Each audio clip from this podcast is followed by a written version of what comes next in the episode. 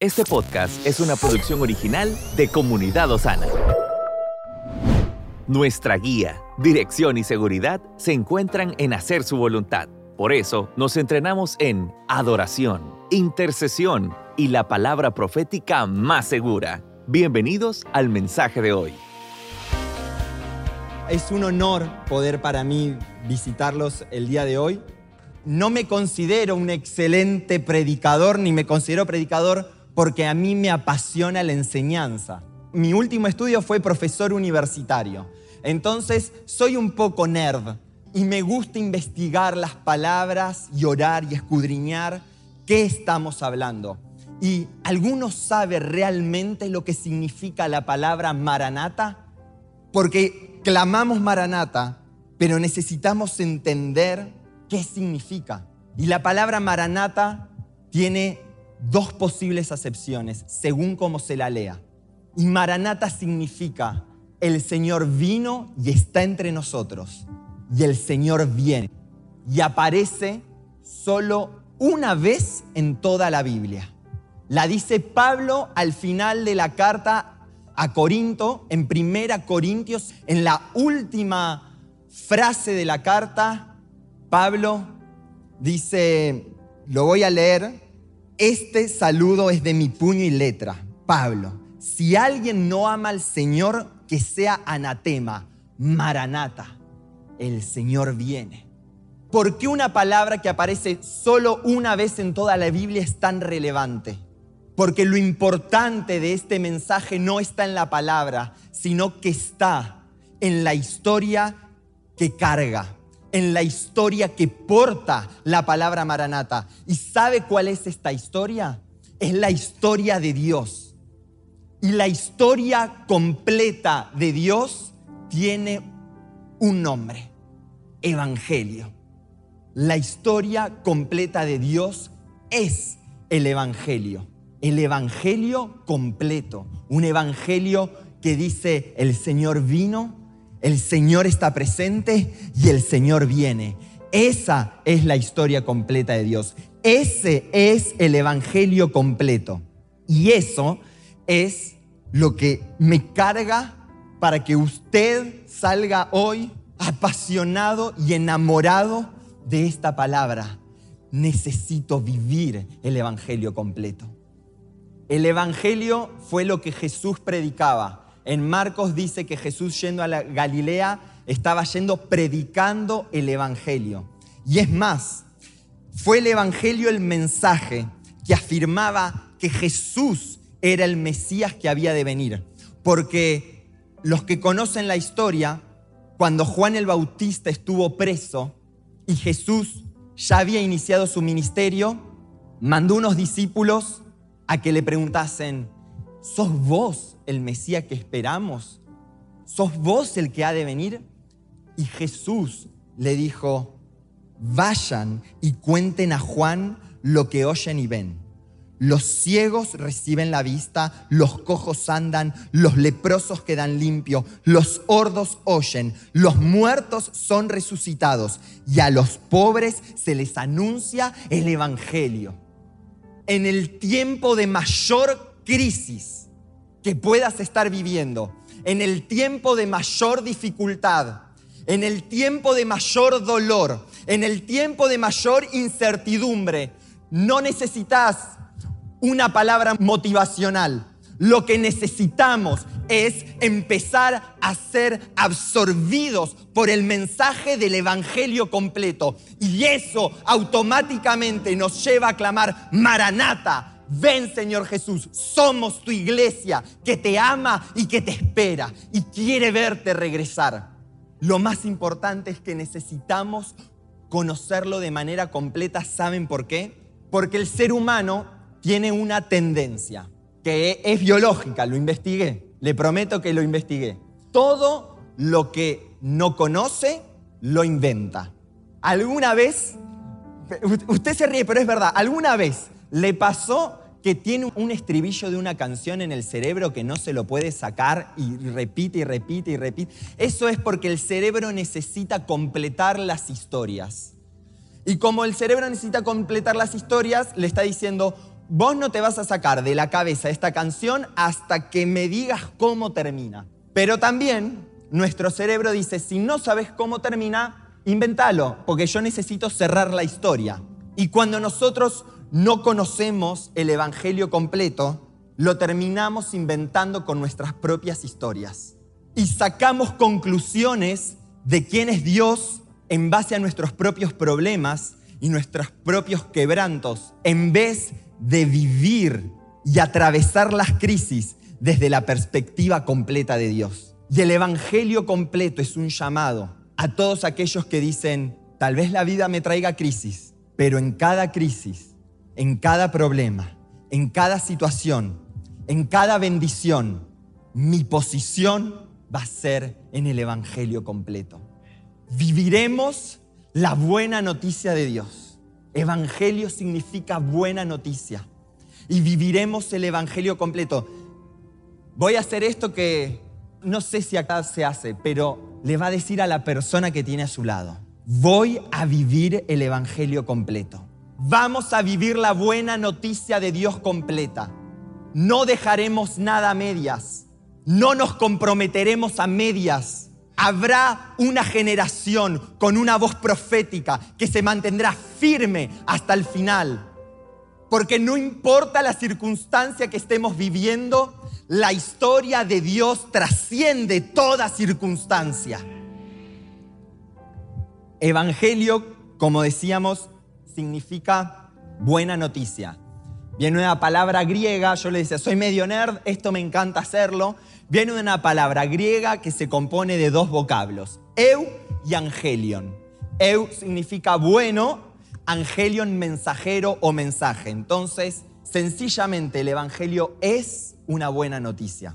No sé griego, no sé hebreo, pero me gusta investigarlo igual. ¿Vio? Y existen cuatro preguntas. Esto lo leí de un autor que se llama Greg Gilbert en un libro y él dice, existen cuatro preguntas que nos permiten a nosotros experimentar el Evangelio completo. Cuatro preguntas que necesitamos como iglesia gloriosa y como hijos de Dios saber responder. Y que muchos hoy no sabemos. Y tal vez me digas, ay Nico, pero vos venís a hablar del Evangelio. El Evangelio es el ABC que le predicamos a todos los no convertidos cuando los invitamos por primera vez. Hay un teólogo que se llama Tim Keller y tiene una frase que dice, el Evangelio no es el ABC de la vida del cristiano, el Evangelio es de la A a la Z de nuestra vida como hijos de Dios. Y necesitamos saber responder estas preguntas. ¿Quién es Dios? ¿Quién es el hombre? ¿Quién es Cristo? ¿Y cuál es tu respuesta? Este autor hizo un estudio y se dio cuenta que todos los apóstoles en el Nuevo Testamento, cada vez que tenían que presentar el Evangelio, de alguna u otra manera cubrían y respondían estas cuatro preguntas. Porque la primera pregunta, ¿quién es Dios?, nos muestra el propósito, su corazón y nos permite conocerlo a Él. ¿Quién es el hombre de esta buena noticia? Nos muestra cuál es el problema. ¿Quién es Cristo? Nos responde y nos revela cuál es la promesa en la historia. ¿Y cuál es tu respuesta? Nos revela y que en el Evangelio hay una propuesta. ¿Quién es Dios? Y yo la primera vez que me hice esta pregunta dije, ¿quién es Dios? ¿Cómo podría yo explicarle a alguien o explicarme a mí mismo quién es Dios? Y entendí que la manera que nosotros podemos descubrir y conocer quién es Dios es a través de sus atributos, porque sus atributos hablan de su identidad. Sus atributos nos dicen quién es Él, cuál es su corazón, cuáles son sus intenciones. Entonces, si yo te preguntaría ahora, ¿quién es Dios? ¿Qué atributo de Él podríamos decir? Dios es amor, Dios es fuerte, ¿quién más? Santo, Dios es todopoderoso, Dios es justo, Dios es omnisciente. Dios es fiel. Dios es omnipotente, todopoderoso. Dios es verdadero. ¿Le pasó alguna vez? Yo les voy a confesar otra cosa más. ¿Les pasó alguna vez que se han determinado a tener un tiempo de oración? Y cuando empiezan a orar, están sintiendo que sus oraciones no pasan del techo. ¿Alguna? Yo me confieso, ¿alguna vez a alguien le pasó? Yo descubrí un secreto. El poder de la oración no está en quién soy yo, está en quién es Él. Y en ese momento que siento que mis oraciones no pasan el techo, simplemente empiezo a decir, Señor, Dios, justo, santo, verdadero, fiel, hermoso, el Rey de Reyes, Señor de Señores, el primero y el último, el autor y el consumador de nuestra fe, el que está sentado en el trono, de aquel que es todo dominio, poder y autoridad, aquel que era, el que es y el que ha de venir. Y empiezo a exaltar su nombre y empiezo a ver su belleza y los cielos empiezan a abrir, porque nada en esta vida está puesto en quién somos nosotros. Todo es por quién es Él. Y te quiero compartir tres atributos de Dios para entender el Evangelio completo.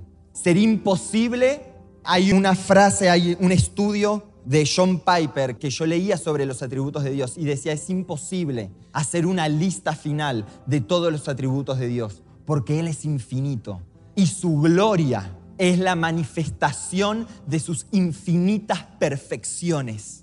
Y eso es lo que hoy está entre nosotros, la manifestación de las infinitas perfecciones de Dios. Pero en estos tres atributos que te quiero compartir, el primero es que Dios es santo. ¿Quién es Dios? Dios es santo. Santo, eh, la palabra en hebreo es kadosh. K-A-D-O-S-H, kadosh. Y significa apartado para un propósito. Dios es apartado para su propósito. Dios es único. Dios es creador de todo porque Él es santo, porque Dios está afuera del tiempo, Dios está afuera del espacio. A Dios no lo rigen las leyes de la física, porque Él creó las leyes de la física. Dios es santo y por eso es creador. Isaías 6.3 dice, Santo, santo, santo, y toda la tierra estará llena de tu gloria. Y Apocalipsis 4:11 dice, digno eres, Señor y Dios nuestro, de recibir la gloria y el honor y el poder, porque tú creaste todas las cosas y por tu voluntad existen y fueron creadas. ¿Sabe por qué existe todo el universo? Porque es su voluntad. La primera frase de la Biblia dice, en el principio Dios. Y déjeme decirle algo, si la Biblia terminase en ese punto, sería suficiente, porque Dios estaba completo desde la eternidad. Él no necesitaba nada. No te creó a vos ni me creó a mí porque estaba incompleto y necesitaba compañía. Dios era perfecto, santo y completo desde el inicio. Pero por su voluntad, desde Él, existen todas las cosas. Y esto nos lleva al segundo atributo, que nos dice que Dios es amor. Esta frase la usa Juan en primera de Juan 4. El que no ama no conoce a Dios, porque Dios es amor. Primera de Juan 4, 8. Dios creó todo porque Él ama. Y es más, a veces lo decimos muy rápido, pero ¿quién conoce Juan 3:16? ¿Quién ha estudiado ese versículo en la escuela bíblica o lo ha usado para evangelizar a alguien? Juan 3:16, ¿no? Y Juan 3:16 dice, porque de tal manera amó Dios que dio. Todo lo que sale de Dios nace de su eterno y de su infinito amor. Y todo lo que Él creó nace de Él para que tenga un vínculo íntimo y cohabite con Él. ¿Sabe qué quiere decir esto? Que Dios creó todo porque Él quiere compartir su naturaleza con nosotros.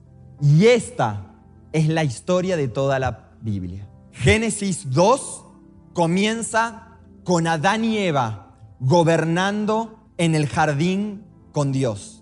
Y Apocalipsis 21, 3 dice, entonces oí una gran voz que decía desde el trono, el tabernáculo de Dios está entre los hombres y Él habitará entre ellos y ellos serán su pueblo y Dios mismo estará con ellos.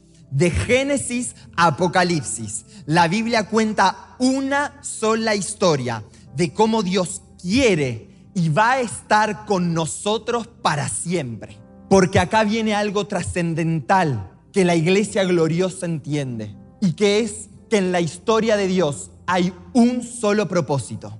Y su propósito, el propósito de Dios, es comunión. Este es, en Argentina diríamos, este es el meollo de la cuestión. Este es el centro, es el núcleo, es el punto central. Dios creó todo para que tenga comunión con Él, para que tenga conexión con Él, para que tengamos intimidad con Él. Fuimos creados para la intimidad con Dios.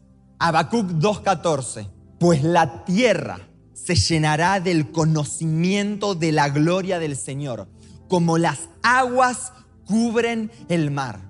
Desde el principio Dios está diciendo, mi gloria va a llenar toda la tierra. Mi gloria no solo va a llenar tu corazón, va a llenar toda la tierra. Y lo más importante de todo es que podemos estar seguros de que este propósito se va a cumplir porque así como Dios es santo y así como Dios es amor, Dios es justo. Y como Él es justo, todo lo que Él dijo se va a cumplir. Y cuando empezó su historia, Él dijo, yo voy a estar eternamente con la humanidad. Voy a estar para siempre con los que amo. Y si Él lo dijo, se va a cumplir.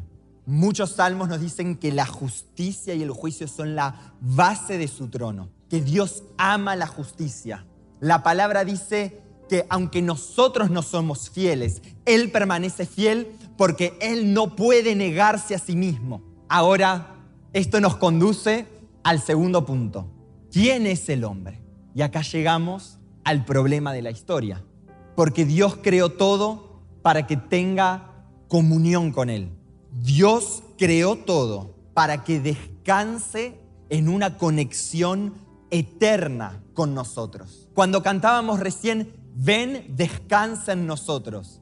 Ese verso no es que Dios venga y, se duerma acá en la reunión. Génesis 2, cuando Dios termina de crear todo, dice que en el séptimo día descansó, en el séptimo día reposó. Y el otro día yo le estaba leyendo a Amadeo la historia de la creación para niños y me causó mucha gracia porque cuando llegamos a este versículo, con el iPad y aparecen todos los animalitos durmiendo con el ZZZ. Y por más de que es muy lindo para los niños, que Dios reposó no significa que él estaba durmiendo o porque como, como la creación le llevó mucho trabajo, ahora necesitaba descansar. La palabra real dice que ese día Dios eligió hacer de la tierra su habitación, hacer de la tierra el lugar donde Él eligió habitar y vivir para siempre en una eterna conexión con nosotros. Pero también la palabra dice que fuimos creados a su imagen y a su semejanza, con la capacidad de elegir qué hacer con la autoridad que se nos fue dada. Entonces el Señor sembró un jardín, un huerto en Edén, y en medio del jardín colocó un árbol el árbol del conocimiento del bien y del mal. Y ese árbol era la prueba. Y acá no piensen la prueba como, ah, te voy a probar. No, no, no. Era la evidencia. Era una prueba de evidencia. Era la oportunidad de Dios para que Adán y Eva elijan cómo querían gobernar la tierra. Porque el mandato que Dios le dio fue multiplíquense, llenen la tierra, sojúzguenla, gobiernen, significa ese término. Y Edén era el lugar de delicias, era la posibilidad de gobernar desde la intimidad. Pero el desenlace de la historia, que seguro muchos conocemos, es que el engaño de Satanás nos llevó a querer gobernar bajo nuestros propios términos. Y Adán y Eva comieron del fruto y estaban públicamente declarando que ellos querían el gobierno, pero no querían la intimidad con Dios. La caída representa el deseo del hombre de querer el gobierno y el poder, pero sin intimidad. Y la realidad es que no fueron solo Adán y Eva. Ese mismo problema lo tenemos hoy nosotros mismos. Nosotros hoy queremos establecer nuestro propio criterio de lo que es bueno y de lo que es malo. Creamos nuestras propias categorías para decir lo que es un hombre y lo que es una mujer, en vez de querer los criterios de Dios. Creamos nuestros propios criterios de qué es lo justo y de qué es lo injusto. Y convertimos la justicia en venganza. Y queremos gobernar nuestra vida bajo nuestros propios términos y para que nuestro nombre sea reconocido. Y eso, mis hermanos, no es ni más ni menos que el pecado. La palabra que más se utiliza en la Biblia para definir pecado es amartia en griego, no sé si estará dicha bien, pero el significado es errar al blanco. Eso significa que Dios tenía un propósito, Dios tenía un objetivo, Dios tenía un blanco y nosotros elegimos ir para otro lado y erramos al blanco. El pecado quebró la comunión que Dios había establecido. Y esto es lo que dice Pablo, Romanos 3, 23. Por cuanto todos pecaron y están destituidos de la gloria de Dios. El pecado es un atentado contra nuestra propia naturaleza, porque nosotros fuimos creados exclusivamente para vivir conectados con la fuente de vida que es Dios mismo. Y cada vez que nosotros elegimos desconectarnos de esa fuente, de su voz, de su presencia, de su propósito, de su plan, y nos elegimos a nosotros mismos por sobre Él, nos estamos matando. Y versículos antes Pablo dice, no hay un solo justo, ni siquiera uno, nadie que busque a Dios. ¿Saben quiénes necesitan de Dios? Todos, todos necesitamos. Y nosotros ayer orábamos activando el sacerdocio de todos los santos. ¿Y saben por qué hablamos del sacerdocio de todos los santos? Porque todos necesitamos de la gracia que salva. No hay personas que necesiten menos o más gracia. Todos necesitamos de la gracia salvadora de Dios. Todos necesitamos ser rescatados del pecado. Todos necesitamos ser santificados mediante la palabra de Dios. Todos necesitamos ser justificados, restaurados y puestos en la relación correcta con el Padre. Pero nadie, nadie en este auditorio, nadie en toda Nicaragua, nadie en toda la tierra tiene la capacidad y la santidad suficiente para hacer eso. Y es por eso que necesitamos entender en profundidad la tercera pregunta. ¿Quién es Cristo? Cristo es la promesa de la historia. Porque el pecado de Adán y Eva en el huerto del Edén podría haber sido juzgado por Dios en ese mismo instante. Porque Dios es amor y Dios también es santo y Dios también es justo y donde está Dios no puede haber pecado, porque Él es amor y también es santo y también es justo. Entonces, no solo el pecado de Adán y Eva podría haber sido juzgado por Dios en ese mismo momento, Adán y Eva merecían ser juzgados por Dios en ese mismo momento. ¿Y cuál es el precio del pecado? La paga del pecado es la... Dios podría haber juzgado el pecado de Adán y Eva diciéndoles, ustedes pecaron, ahora necesitan saldar la deuda que han generado y necesitan morir para saldar esta deuda. Pero cuando leemos Génesis, y ese podría ser el desarrollo normal de una historia, vemos una historia, sin embargo, de características, yo diría, hollywoodenses. Algo, es esas, esas historias que te dan un giro inesperado. Que vos decís, ah, esto va a terminar por acá y de repente cambia toda la trama. Y eso es lo que vemos en Génesis 3.15, donde tendría que haber habido el juicio justo de Dios, vemos una situación donde están Adán y Eva, donde está la serpiente y está el Padre. Y uno se espera que el Padre va a emitir su juicio, pero en vez de un juicio, vemos una promesa. Y Dios le dice a la serpiente, así que vos engañaste a Adán y Eva, y le dice, ahora voy a poner enemistad entre tú y la mujer. Por eso Satanás no es enemigo de Dios. Satanás es enemigo tuyo, porque vos representás lo que él nunca pudo conseguir. Él es el único rechazado de la historia. Pero vos y yo tuvimos una promesa de redención. Y le dijo, pondré enemistad entre tú y la mujer, entre tu simiente y su simiente. Y la simiente de la mujer te va a aplastar la cabeza aunque vos le intentes morder y le muerdas el talón. Génesis 3.15 se conoce, muchos teólogos lo llaman el protoevangelio, porque lo que estaba diciendo Dios en esa promesa era que Cristo es la simiente que un día iba a venir a la tierra y por más de que la serpiente le muerde el talón, él va a aplastar la cabeza de Satanás.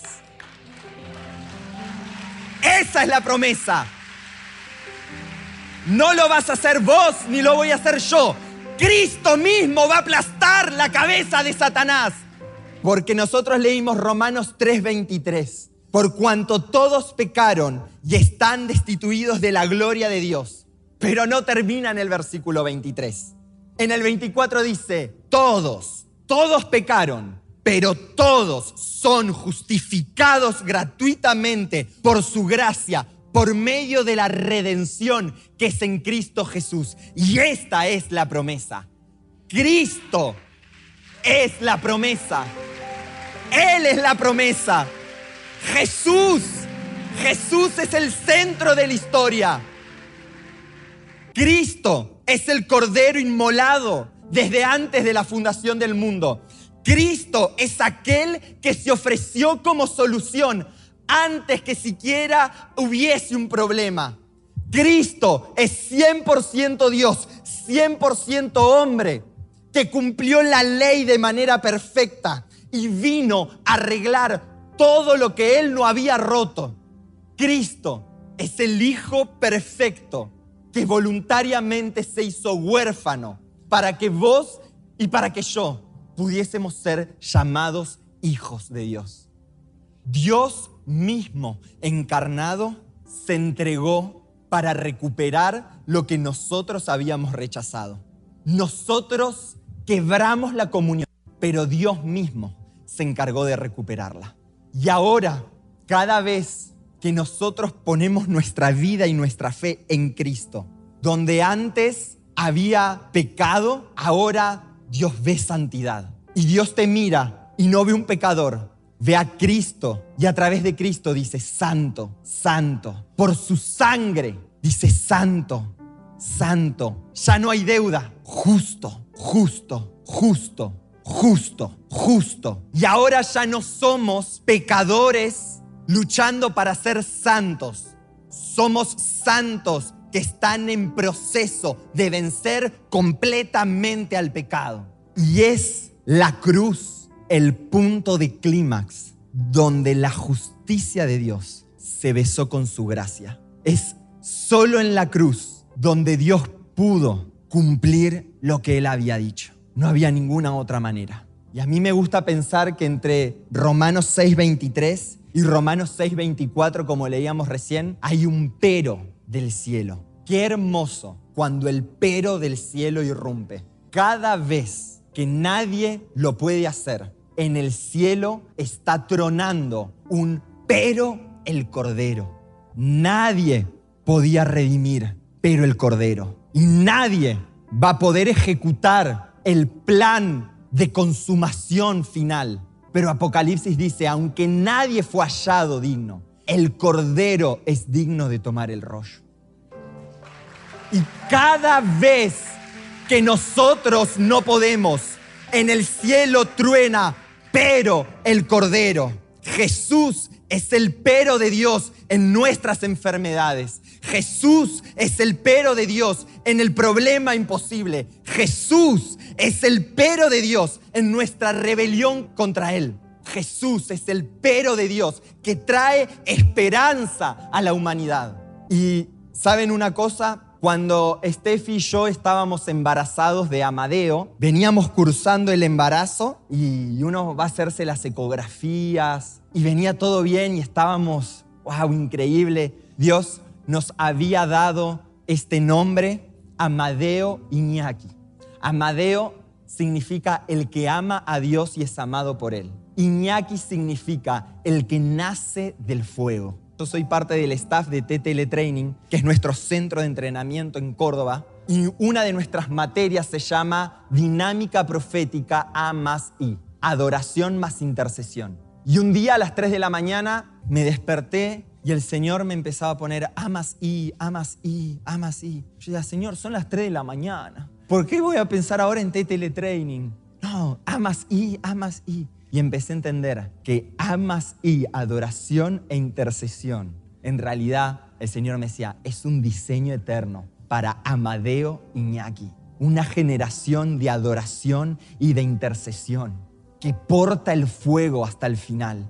Es un diseño eterno, no es un nombre de casualidad. Y en este proceso de hacernos las ecografías, en la ecografía del mes número 5 está la ecógrafa y dice, bueno papás, eh, está todo súper bien, pero, y son esos peros que a uno le agarra un nudo acá en el estómago con lo que vaya a decir. Y el pero de la doctora nos dijo, notamos que en el corazón de Amadeo hay una pared central que no se terminó de cerrar. Y eso genera que la sangre oxigenada se mezcle con la sangre desoxigenada. Y eso es una condición a veces frecuente, que no pasa nada. Sin embargo, hay un 30% de probabilidades de que esto sea un indicio de malformaciones mayores. Y no sabemos en cómo podría desencadenar. No queda nada por hacer, solo esperar. Y ahí vivimos el pero del mundo, el pero de este sistema. Y con mi esposa entendimos y nos pusimos a clamar no solo por el corazón de Amadeo, empezamos a clamar por el corazón de una generación, el corazón de una generación de adoradores y de intercesores,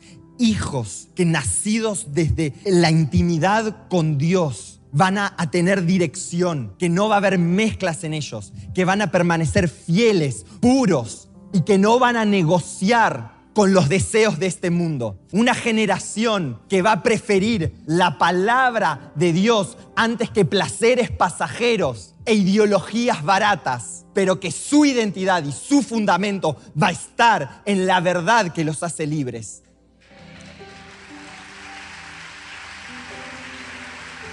Y empezamos a orar.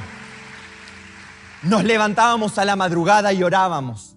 Que Dios levante una generación. Y en ese tiempo de adoración, aunque el mundo tenga un pero, Dios tiene un pero más grande. Y es el Cordero. Y el mes pasado, Amadeo se desarrolló completamente bien. Esa apertura en su corazón seguía, y el, pero teníamos que hacer visitas periódicas al cardiólogo. Y el mes pasado fuimos a una visita y la cardióloga empieza a revisar Dice, papás, esa apertura puede ser que Amadeo haya crecido, su corazón creció, se fortaleció, no sabemos qué, pero ya no está más.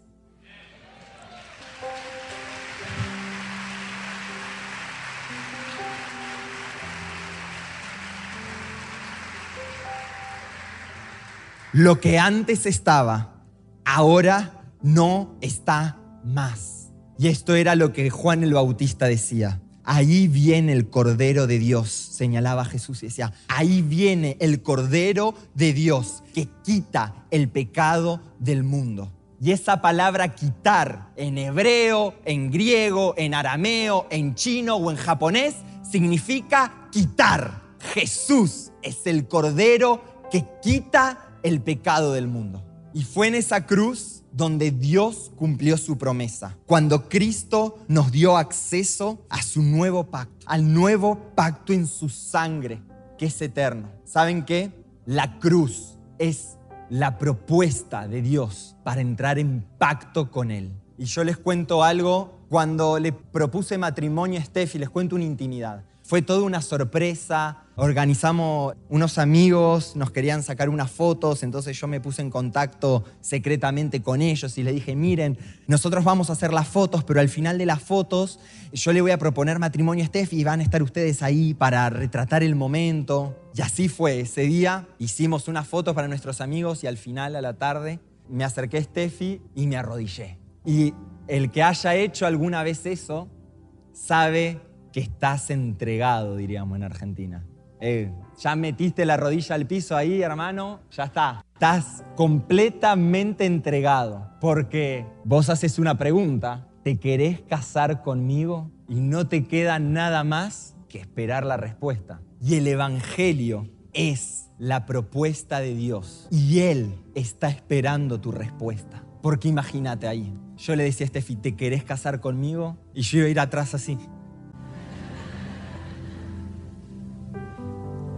Pero cuánto tiempo nosotros tuvimos a Jesús arrodillado y yendo atrás de nosotros diciéndonos, ¿no te das cuenta que muero, literalmente muero de amor por vos?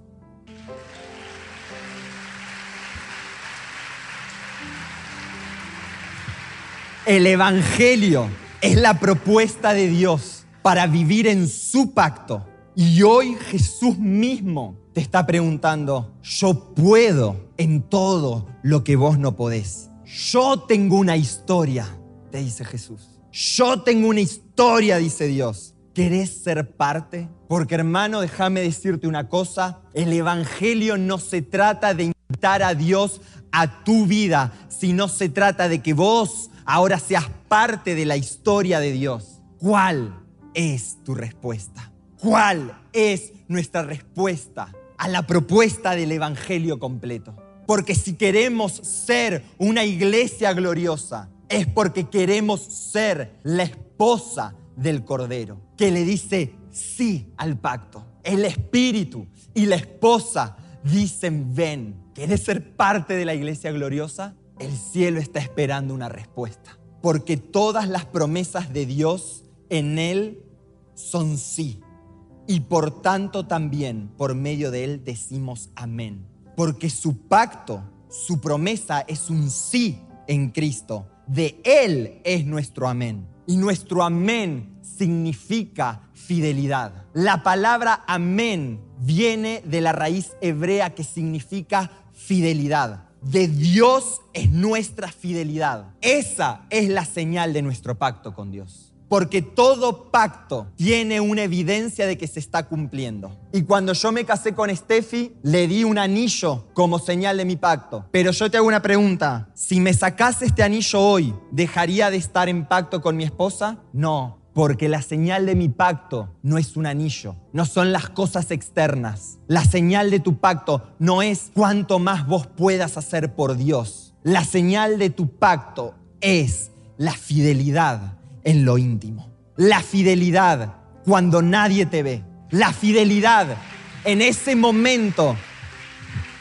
que está comprometida tu integridad y vos elegís, no Señor, yo voy a ser fiel a mi pacto. Es la fidelidad que nos hace adorar en las buenas y en las pruebas, como decimos. Es la fidelidad que nos hace decir hasta el final. Es la fidelidad que nace de una intimidad profunda con Dios. Es esa intimidad que transforma todo a tu alrededor. Cuando hablamos de fidelidad, no estamos diciendo que vamos a aguantar los problemas de la vida. Es esa fidelidad que, como dice Romanos, nos permite reinar en vida. Es la fidelidad que dice, estoy muerto al pecado, yo soy santo y permanezco íntegro porque soy parte de la historia de Dios. Y la historia de Dios no va a terminar en mí. Yo soy parte de una historia trascendental, mayor a mí, que es eterna, que no tiene ni principio ni final, pero que un día va a encontrar su plenitud. Y acá es donde encontramos a la iglesia gloriosa que clama Maranata. ¿Querías llegar al clamor Maranata? Todo este recorrido era necesario para llegar a entender lo que realmente significa cada vez que te arrodillas y le decís, Maranata, ven Jesús. Que así como Dios prometió un redentor, Cristo nació en la tierra y en la cruz venció el poder que la muerte y el pecado tenían sobre nuestro destino. Y Él resucitó al tercer día, porque ni la muerte lo pudo retener. Y así, resucitado, estuvo 40 días enseñándole a sus discípulos. Y después de 40 días, ascendió en una nube. Y así como lo vimos subir, lo vamos a ver volver. Y todo ojo lo va a ver. Y lo recibiremos en el aire y cuando estemos con Él, reinaremos sobre la tierra con Jesucristo para siempre.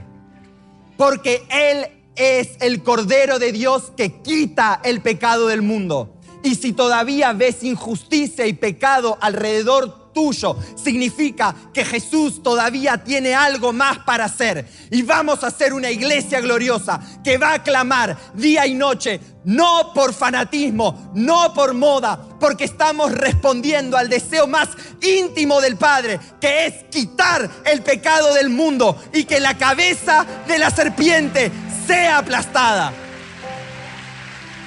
es la respuesta al deseo más íntimo del corazón de Dios que va a quitar todo lo que se interpone entre una comunión eterna con Él y su creación, con Él y sus hijos, y estaremos juntos con Dios para siempre, y su gloria llenará toda la tierra, y ya no habrá llanto, ya no habrá lágrima, ya no habrá injusticia, ya no habrá pecado, ya no habrá dolor. Maranata, ven Señor Jesús. Y hasta aquel día, hasta que ese día suceda, habrá una iglesia gloriosa que alumbra con lámpara encendida, que vence el pecado, que reina sobre el pecado, no aguantando, sino clamando, adorando y extendiendo el reino a todas las naciones, manifestando el reino en cada lugar que va declarando, yo soy un hijo de Dios. Maranata es el deseo de Dios de consumar su pacto para siempre. Y más que cualquier otro sacrificio, lo único que Dios te pide es tu fidelidad. ¿Serás fiel a mi propósito? ¿Serás una persona fiel a mi historia? El mensaje Maranata no es un mensaje de discusiones teológicas o escatológicas. El mensaje Maranata es el que nos pregunta, ¿querrás amar a Dios más que a todo? ¿Querrás acaso ser parte de su historia? Yo siento que en esta tarde Dios está llamando a algunos por nombre y te está diciendo, quiero que seas parte de mi historia y permitime pedirte que te pongas en pie y que hagamos juntos una oración. Pero esta puede ser una oración peligrosa, porque si la haces, tal vez pierdas mucho, pero ganarás el reino. Tal vez dejes oportunidades muy buenas en esta tierra, pero ganarás recompensas que son eternas. Tal vez Muchos te llamen loco o sin sentido, pero en la eternidad el Señor te dirá, buen siervo y fiel. En lo poco fuiste fiel, en lo mucho te pondré. Entra en el gozo de tu Señor. Espíritu Santo, oramos por el despertar de tu iglesia gloriosa. Entiendes la profundidad de vivir una vida de intimidad una vida de pasión por la historia de Dios. Derrama tu corazón y simplemente decirle a Jesús, Jesús, quiero vivir tu historia. Sentía en mi espíritu que Dios quiere renovar el pacto con muchos de ustedes. y que el Señor te dice, vos lo creías muerto, pero no está muerto, simplemente estaba dormido. Y mi espíritu está acá, soplando vida, y todo lo que parecía muerto vuelve a vivir. Y todo amor y todo fuego por pasión por Dios va a comenzar a encenderse una vez más. Enciende nuestro corazón, Señor. Estamos en tu plataforma favorita. Recuerda que puedes escucharnos en Spotify, Apple Podcast, Amazon Music y Google Podcast. Compártelo y sé de bendición a los demás.